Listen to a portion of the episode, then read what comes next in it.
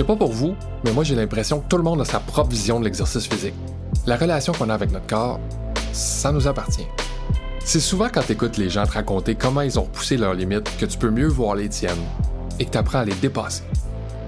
Je m'appelle Benoît Lelièvre. Je suis pas entraîneur, je suis loin d'être un athlète professionnel, mais l'activité physique, ça a toujours fait partie de ma vie.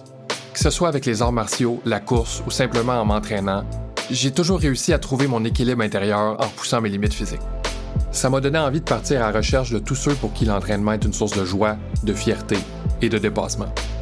C'est à travers leurs voix et leurs histoires qu'on va voir que l'activité physique, c'est pas juste une façon de se torturer, c'est aussi une manière de maîtriser son destin. Vous écoutez Un exploit en soi, un balado d'Urbania produit en collaboration avec Econo Fitness.